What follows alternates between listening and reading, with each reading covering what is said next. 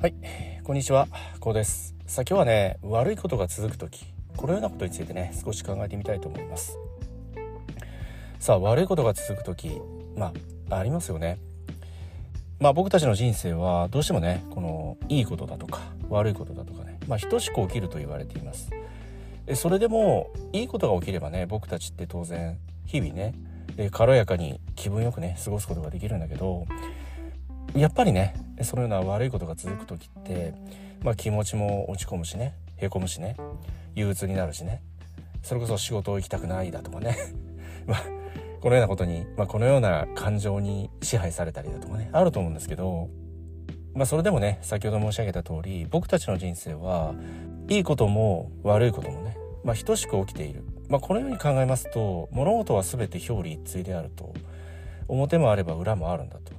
でこのような視点から考えてみますとその悪いことが起きている時っていうのはその悪いことの方へ意識が向いていると。そちらの影になる面を主にね着目してしまっている。注目してしまっていると。このように考えることもできてくるわけですよ。ともするならやっぱりその悪い面だとか影になる面ばかりに目を向けているということはそのご自身の僕たちのねメンタルそのものがま少々ね下向きになっていないだろうか。感情のところでねやはり少々ね疲弊してはいないだろうか。えもっと言いますと心身ともにね休息というものが足りていないのではないだろうか。まあこのようなことを客観的に一度ね考えてみる。見つめ直してみるということが、まあ、これいわゆるその負のスパイラルですよね。悪いことが続いていくというね。でこの負のスパイラルから抜け出すまあその手がかりといいますかね。一つの糸口になってくるのではないでしょうか。悪いことが最近続いてるんだ。悪いことが続くんだ。えこのような思考になってる時って当然ネガティブだし物事全てにおいても悲観的に考える。そのようなタイミングといいますかね。そのような思考にやはりこう今現在は支配されてしまっている。ですのでそこの切り替えがとても大切で、まあ、もちろん僕たち人間ですからねその機械のようにねスイッチをオンオフするように、まあ、パチンパチンと切り替えるわけにはそのようなことはできないのでではどのようにしたらいいのかということなんですけどまあ手っ取り早いのは自分の好きなことをするということなんですよね。その自分の好きなことをしている時間って心地がいいし気分が上がるわけじゃないですか。その気分が上がっている状態ってそのご自身のその波動が高いんですよ。エネルギーがね。そのエネルギーだとか波動が高い状態を維持キープすればするほどそのとてもこうポジティブなエネルギーに基づいた現実が引き寄せられてくる。このように考えることもできてくるんですよね。まあ、これ引き寄せの法則の考え方でもあるんですけどネガティブな気分で非常に憂鬱な気分で過ごしているとそれってご自身のエネルギーだとか波動が低い状態なんですよね。まあ、そのような状態で過ごしておりますと当然それに乗じたエネルギーの低いもの波動の低いものそのような現実が引き寄せられてくる。このようなあ、まあ、考え方なんですけど、まあ、このようなことを踏まえて考えてみますとまずはその自分の好きなことをすると、まあ、たとえそれが1日5分でもいいんですよ。少しばかりのその自分の好きなことに興じる時間を持つということこれが、まあ、その負のスパイラルからね抜け出す一つの糸口になってくると思うんですよ。まあ、それがね、まあ、それは趣味だっていう人もいるだろうしそれこそ一日中寝るだとかね まあこのような方もあると思うんですよ。まあ、僕の身の回りでもねこの寝ることが大好きな人っていてとにかく休みの日は寝るんだって言ってました。寝てダラダラ何もせずに過ごすんだっていうことをまあそれも結構満面の笑顔でおっしゃるんですよね。僕はちょっとねその寝るっていうことその寝る時間っていうのがちょっともったいないって思ってしまう性格なので、まあ、僕はランニングしたりだとかね体を動かすっていうことが一つのこの自分のねエネルギーアップの方法ではあるんだけど、まあ、このような話をね様々に見聞きするとまあ様々ないろいろな人がいるんだなっていうことも思うしまあこのような会話をそれこそね職場ですとかお友達でもいいんですけどこのような会話を何気ないこの会話を楽しむだとかねそこにもその発見だとか自分に対する気づきだとかねそのようなこうある意味自分のエネルギーを高めるようなね様々な発見だとか気づきがあるんですよね。これも一つのねその流れを変える、まあ、今現在例えばあまり良くない状況とするならばねその良くない状況の流れを変える一つのねまあ起点といいますかねそのようなきっかけにもひょっとしたらねなってくるかもしれません。それはなぜかと言いますとそこに笑顔があるからですよね。今僕笑ったじゃないですか。これなんですよ。笑ってしまうとその現実に負けていないってことなんですよね。もちろん笑うっていう行動自体アクションにはそのエネルギーを費やすんだけどそれ以上にエネルギーを生み出す効果がこの笑顔だとか笑いにはあるんですよねですので常にそのご自身がやることを興じるその時間の中にそのエネルギーを高めるようなね自分のテンションを上げるようなまあそれが笑いかもしれないし興奮なのかもしれないし感情の高ぶりかもしれないですよね。まあ、興奮だとか感情の高ぶりっていうのは、